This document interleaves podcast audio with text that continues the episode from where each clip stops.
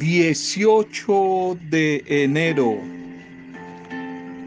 El más pobre de los hombres, de las mujeres, no es el que no tiene un centavo ni algo material, sino el que no tiene un sueño, el que ha perdido la ilusión, el que no tiene ningún anhelo. Ese es el más pobre. Donde no hay visión, el pueblo se desenfrena. Donde no hay sueños ni ilusión, el pueblo se desenfrena y se pierde. Proverbios 29, 18. Proverbios 29, 18.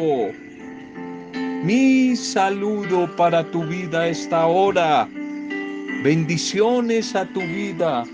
Ojalá que buenas noticias te estén acompañando por estos días.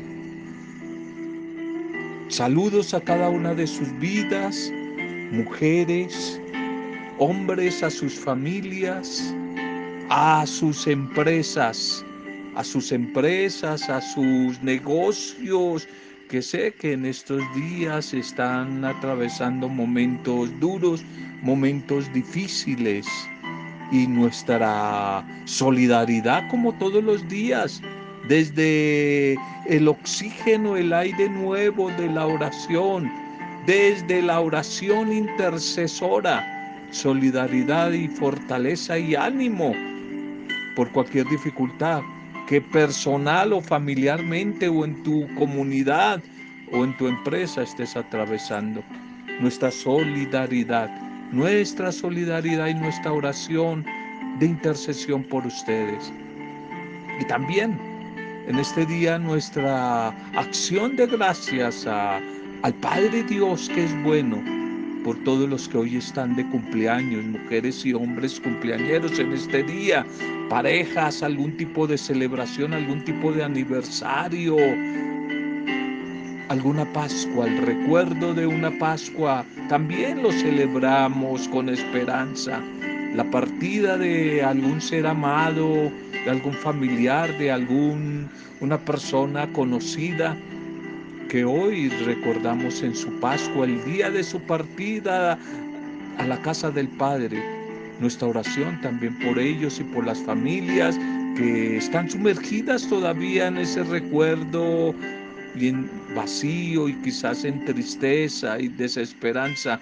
Oramos para que el Señor siga acompañando con su bendición, fortaleciendo y llenando de esperanza toda esta etapa de duelo. Saludos para cada una de, las comunidades.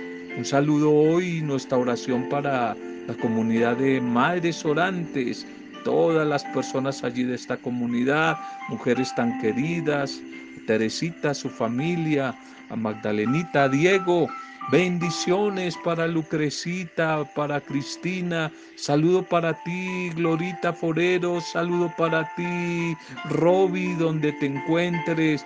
Saludo para doña Josefa, allí en Bucaramanga para doña Ana. Saludo, saludo para cada una de las personas que participan de esta comunidad, para Carmencita Peralta, para el equipo de profesoras, para todas ellas, toda esta comunidad, para sus eh, familias, para los hijos, los nietos, la familia en estos días. Un saludo y una bendición y una gratitud a esta bonita pequeña comunidad de madres orantes. Nuestro recuerdo para cada uno de ustedes. Y vámonos para el primer mensaje, el primer mensaje de este día. Vámonos. Titulemos el mensaje para este día una enseñanza, una reflexión desde la tumba. Mensaje o enseñanza desde la tumba. Segunda de Corintios 4:18. No mirando nosotros las cosas que se ven, sino lo contrario, las cosas que no se ven pues las cosas que se ven son temporales, pero las que no se ven son eternas. Esas son eternas. Mensaje desde la tumba. Se cuenta que Carlos I el Grande, llamado Carlomagno, por allí por los años 700, algo 65, 68, este hombre grande que nacido en Alemania y que expandió sus reinos francos hasta transformarlos en un imperio que incorporó gran parte de Europa occidental y central, que llegó allí a Italia y especialmente a Roma y fue reconocido como quizás el gran o sacro emperador de Roma. Se cuenta de él que cuando su tumba fue descubierta y abierta de este poderoso líder histórico, que cuando su tumba fue descubierta y abierta hace ya más de 250 años, se encontró su cuerpo embalsamado sobre una losa de mármol, vestido con todo su atuendo real. Y el monarca sujetaba con una mano un cetro cuajado de piedras preciosas y con oro, y con la otra su dedo índice apuntaba a un párrafo del Evangelio San Marcos, del Evangelio según San Marcos, que sostenía entre sus rodillas. Y exactamente abierto en el capítulo 8, versículo 36, que dice, que aprovechará el hombre si ganara y conquistara todo el mundo, pero al final perdiera su alma. ¿Qué gana? ¿Qué saca el hombre con haber conquistado como Carlomagno todo el mundo, todos los imperios? Pero al final pierde su alma. Que esta reflexión bíblica haya sido hecha por alguien como Carlomagno tiene un valor sin igual. Alguien que en verdad conquistó el mundo entero en su época ¿Quién mejor que Él para enorgullecerse, jactarse de sus triunfos, de sus logros, de sus hazañas, de sus riquezas? Todas esas riquezas que le acompañaron hasta su mismo féretro. Podía haber ajuntado junto a su lápida algo así como, no necesité nada en esta vida ni la necesitaré en la venidera, porque todo lo tuve y todo lo tengo. Pero no, él reconoció su inconsistencia de la vida, la vaciedad de la vida, lo efímero de las posesiones materiales, lo intrascendente del ser humano. Y por eso acabó sus días, sus últimos días con la palabra de Dios, como el gran, el mayor, el especial tesoro en sus manos y en sus rodillas. No sé si a lo largo de su vida Él le dio gloria a Dios y honró su nombre. No lo sé, pero me da la idea que aún hasta su misma muerte, en su misma muerte, se debatió entre su poder se debatió entre su poder y, la lucha, y la lucha por eh, buscar un tiempo nuevo, la lucha por buscar unos momentos que trajeran a su vida la paz, la paz que no había encontrado hasta ahora. No había encontrado hasta ahora en medio de su poder eh, ejemplificado en aquel cetro aferrado que llevaba en su mano y por otra parte su vida espiritual en busca de la eternidad. Al fin y al cabo, es un asunto entre él y Dios. Es un asunto entre Dios y Él, que se verá en el día del juicio. Lo que nos queda como moraleja es que si Carlos Magno reconoció la verdad de Marcos 8:36, ¿qué nos queda, no, ¿qué nos queda a nosotros? Personas sin mayor trascendencia histórica, personas sin mayor trascendencia histórica, ¿qué diremos de nosotros? El contexto completo de dicho texto ora así, porque todo el que quiera salvar su vida, la perderá. Y todo el que pierda su vida por causa de mí y del Evangelio, la salvará. Porque, ¿qué aprovechará el hombre si ganara todo el mundo, pero al final perdiera su alma? ¿O qué recompensa dará el hombre por su alma? un mensaje desde la tumba. Si mueres aferrado a tus logros, significa que nunca has logrado nada. Te lo repito, si mueres aferrado a tus logros, significa que nunca definitivamente has logrado nada. Nunca has logrado nada el mensaje de la liturgia para este día.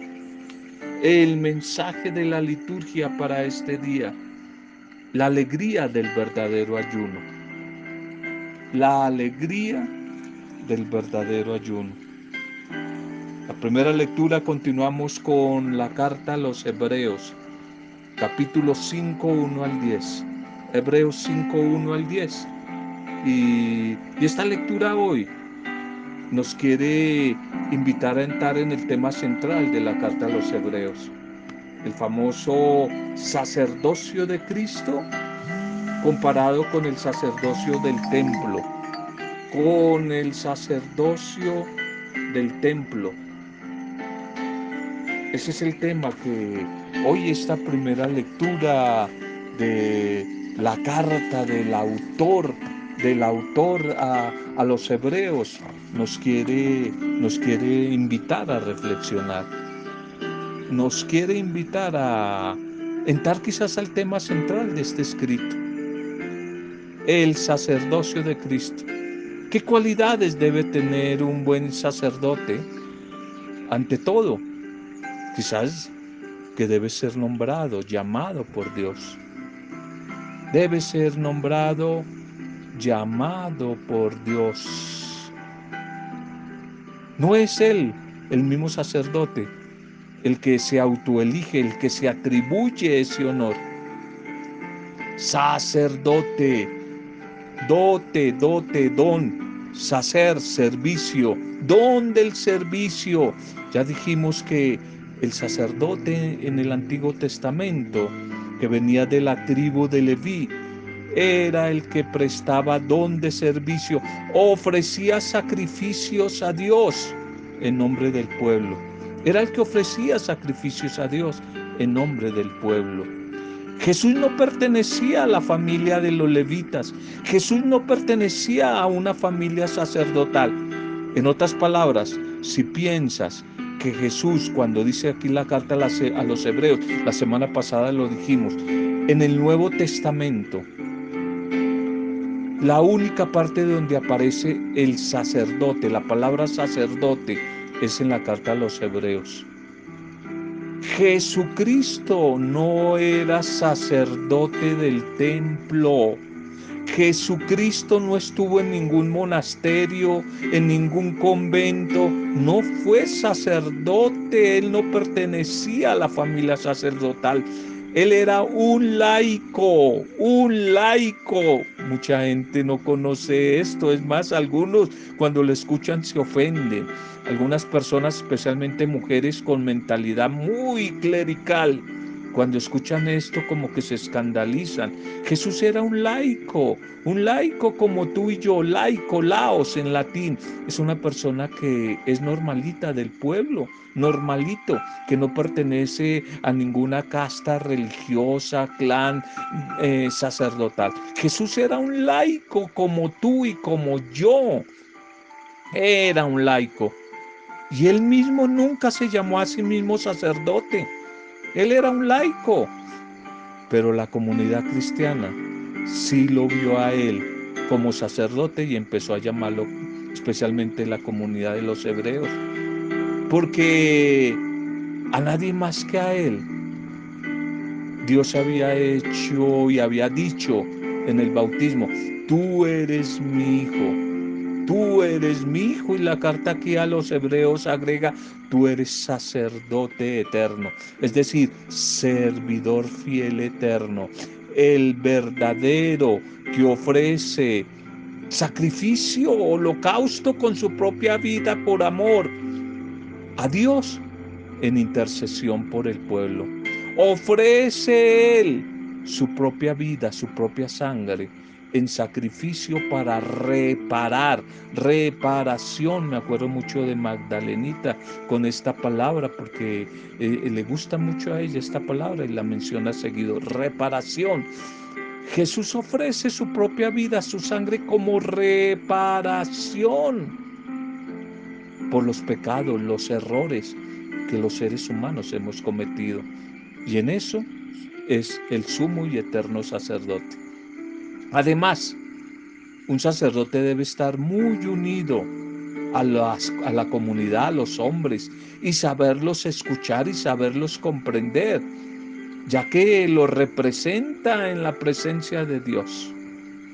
Un pontífice es el que hace de puente entre Dios y la humanidad. Este título se le da pues a los obispos y se le da al Papa que bueno, algunas corrientes que no son católicas les escandaliza esta palabra, no les gusta porque ellos dicen que el único y el gran pontífice o puente es Jesucristo. Eso es verdad, eso es verdad, eso lo dice la Biblia. Pero en, en la espiritualidad católica se le ha dado este título de pontífice a los obispos, especialmente al Papa, como puente que hace relación o intercesión de la humanidad con Dios. Quizás por lo que toca a la cercanía de Jesús a los hombres, a las mujeres, al ser humano. Hoy leemos uno de los pasajes más impresionantes que se van a referir a la pasión de Jesús. Que a gritos y lágrimas presentó en medio de su sufrimiento, de su pasión, oraciones y súplicas al que podía salvarlo de la muerte.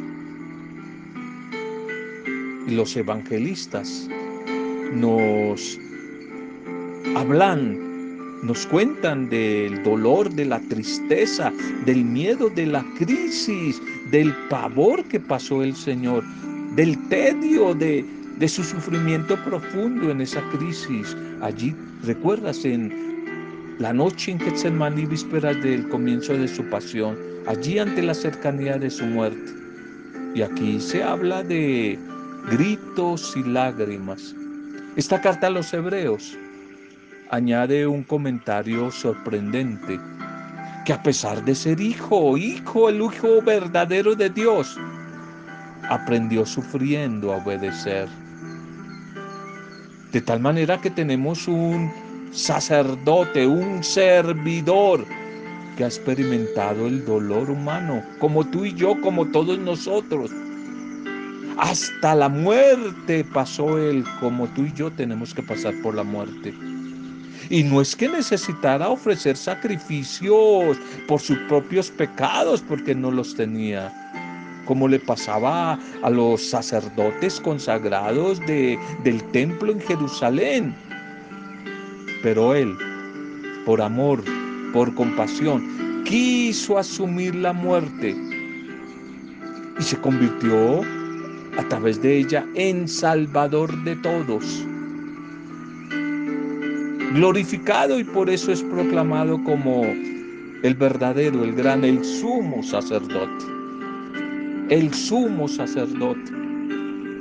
Nosotros quizás por una parte nos alegramos de tener así alguien que se ha entregado libremente por amor a ti y a mí. Y ahora es el verdadero, el único, el gran mediador. No hay otro, no hay otro. Él es el único mediador entre Dios y los hombres. Nos dice esta carta y nos dice también por allí en el capítulo 12 el libro de los Hechos de los Apóstoles y primera de Timoteo también, creo que por el capítulo 2 nos dice eso. Es el único mediador, es el único mediador entre Dios y los hombres. Por medio de Él tenemos puertas abiertas a Dios. Por medio de Jesucristo, el único mediador, el único salvador, el cielo que antes estaba cerrado en Cristo se ha abierto, se ha abierto para bendición para nuestra vida. Un sacerdote que sabe lo que es sufrir porque lo ha experimentado en su propia carne hasta llegar a esa muerte tan trágica de la cruz. Un sacerdote que se ha solidarizado con nuestra condición humana hasta lo más profundo. Y eso nos llena de confianza en nuestra lucha diaria, en nuestro caminar, pero por otra parte, cada uno de nosotros podríamos preguntarnos hoy, ¿cuál es nuestro propio estilo de ser mediadores para con los demás, intercesores para con los demás? Como ¿De qué manera podemos intentar colaborar con Cristo en la salvación del mundo? ¿De qué manera? Bien, el Evangelio para este día es Marcos capítulo 2, 18, 22. Marcos 2, 18, 22. El tema sobre el ayuno, el ayuno. El novio estaba con ellos, estaba con su comunidad, entonces ¿por qué orar? Nos encontramos hoy con un tercer motivo de choque, de enfrentamiento de Jesús con los fariseos, con las autoridades religiosas de Jerusalén. Después del perdón de los pecados, que había dicho que quedaron escandalizados, y la elección de un publicano, ahora murmuran porque los discípulos de Jesús no ayunan. No ayunan como los discípulos de Juan el Bautista, y como los fariseos de estas corrientes. Los argumentos suelen ser más bien un poco como flojos, pero muestran la oposición creciente de sus enemigos. Los judíos ayunaban dos veces por semana, especialmente los lunes y los jueves, dando a esta práctica del ayuno un tono de espera mesiánica. También el ayuno del Bautista y sus discípulos apuntaba a, la preparación de la venida de ese Mesías que tanto anhelaban y esperaban. Ahora que ha llegado ya, que ya está con ellos, Jesús les dice que no tienen sentido dar tanta importancia al ayuno, con unas comparaciones muy sencillas y profundas se retrata a sí mismo Jesús. Él es el novio. La novia es la comunidad, es la iglesia, es la familia. Él es el novio y por tanto, mientras Él esté, el novio que es el importante, esté presente, los discípulos están de fiesta, están alegres. Ya llegará el tiempo de su ausencia, de su partida y entonces aparecerá de nuevo la tristeza y tal vez, tal vez ellos tendrán que ayunar de nuevo. Jesucristo, Él, es la novedad. El paño viejo ya no sirve. Los odres viejos se estropean el vino nuevo.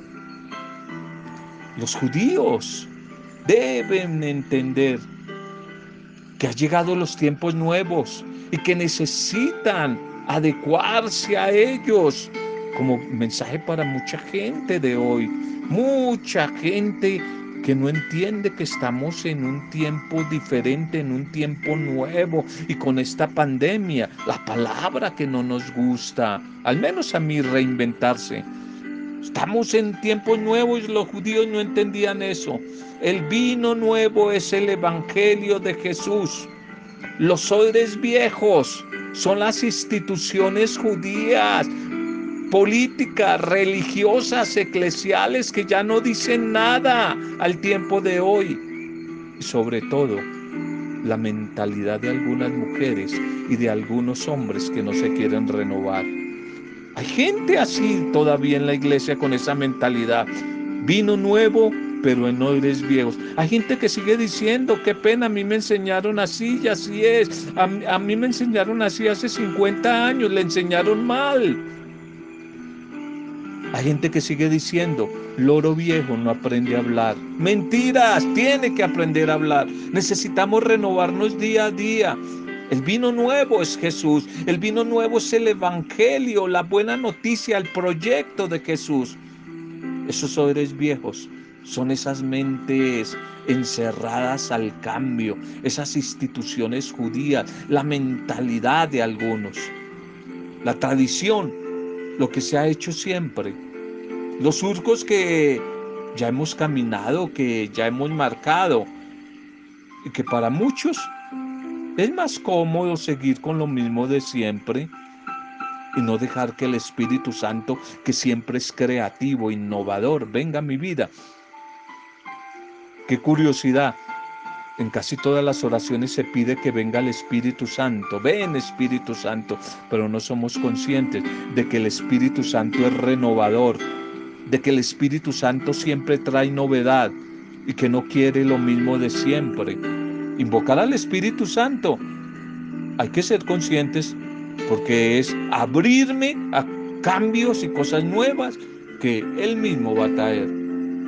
Los tiempos mesiánicos acabamos de celebrar en la Navidad. Estos tiempos difíciles de la pandemia nos exigen cambio, renovación en la manera de pensar. Nos exigen abrirnos a las sorpresas, a la novedad. Los odres nuevos son la mentalidad nueva, el corazón nuevo. Lo que le costó a Pedro y a los apóstoles aceptar, eh, les costó, no fue fácil para ellos ese vino nuevo.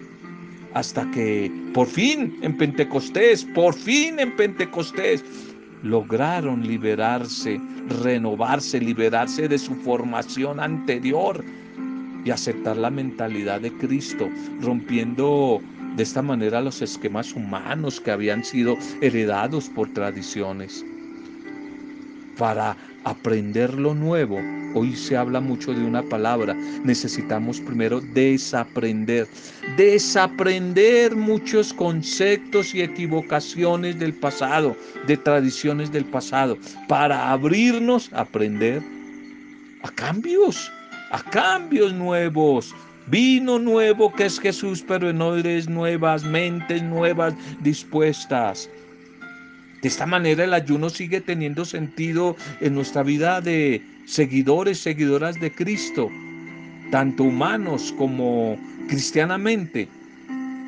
Pero si nos abrimos, nos abrimos al renovar de la mente y va a ser eficaz este ayuno si somos capaces de renunciar a, algo y a darlo, compartirlo en solidaridad con los demás, especialmente con los más necesitados. Pero aguantar hambre por aguantar hambre teniendo la nevera llena, mientras otros ni siquiera tienen nevera, eso no tiene sentido.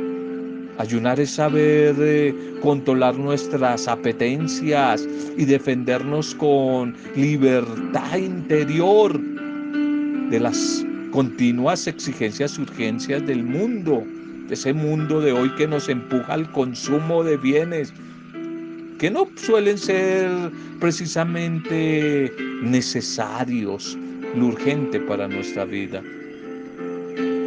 Porque estamos en este tiempo en que la iglesia se renueva. Si no se renueva la iglesia, no va a ver al novio, no va a ver al esposo. Pareciera que estamos en el tiempo de su ausencia visible, no estamos viendo al novio. Y como que continuamos en la espera de su manifestación final. Pero ahora bien, este ayuno no es un absoluto en nuestra vida de fe. Lo importante, lo primario es la fiesta, es la alegría, es la gracia, es la comunión con Dios, la comunión en fraternidad, en misericordia, en solidaridad con los demás. Eso es lo importante. Lo prioritario es la Pascua. La Pascua, aunque también tengan sentido el ayuno, especialmente el miércoles de ceniza y el viernes santo, en la próxima cuaresma hablaremos de ello más, más adelante en el tiempo de cuaresma. Pero prioritario, el amor, el amor que supone de renuncia, de renuncia. Así de esa manera sí se podía entender el ayuno como una renuncia a todo lo que afecte y atente contra el amor, a todo lo que quiera hacer daño al amor y nos quiera robar la espiritualidad de paz, de alegría y ese ambiente festivo. Bien, terminemos orando, dando gracias a nuestro buen Dios por la palabra, por el mensaje, el mensaje de hoy. ¿Recuerdas allí la primera reflexión? El poder de Carlomagno, que ante la muerte no sirvió. ¿De qué le sirve al hombre conquistarlo todo si al final va a perder su vida? Bien, la primera lectura, Cristo único, verdadero y sumo sacerdote, según la comunidad de los hebreos. El gran servidor que con su sacrificio al Padre nos reconcilió desde el amor con Él. Y ahora el mensaje del ayuno del Evangelio. Gracias Señor por tu palabra. A esta hora en este momento en que tú conoces cuál es nuestra realidad, qué es lo que estamos viviendo en concreto. Gracias porque tu palabra sigue siendo actual, tu palabra sigue siendo eficaz. Gracias porque al igual que tu misericordia, día a día tu palabra nos va renovando poco a poco en la manera de pensar, en la manera de sentir, en la manera de hablar y nos lleva a tener una calidad de vida mejor. Gracias, una calidad de vida más coherente y consciente desde nuestra, desde nuestra propia experiencia de fe.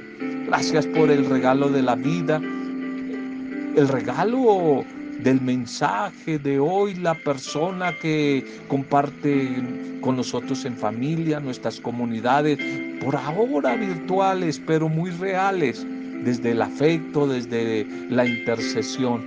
Muchas gracias, Señor, por recordarnos que tu presencia continúa en medio de nosotros a través de estos encuentros, a través de estos encuentros, Señor, desde la distancia. Tú nos sigues manteniendo y conservando en comunión no solo contigo, sino con estas personas. Hoy por nuestros grupos, nuestras comunidades. Hoy gracias Señor por madres orantes. Gracias por cada una de esas integrantes de esa comunidad. Te damos gracias, te alabamos y te bendecimos por cada una de las comunidades o grupos a los que tú me has dado la bendición de pertenecer. Dale gracias allí al Señor. Gracias por este tiempo nuevo al cual tú nos invitas. Sigue, Señor, realizando tu proyecto renovador en nuestra vida. Sigue tratando con nuestros pensamientos, con nuestros sentimientos, a través de tu palabra que es medicina sanadora, liberadora, Señor. Sigue tratando con nosotros. Ayúdanos, Señor, a vivir el día a día con sentido, con propósito Queremos, ayudados por tu Espíritu, provocados por Él, empujados por Él.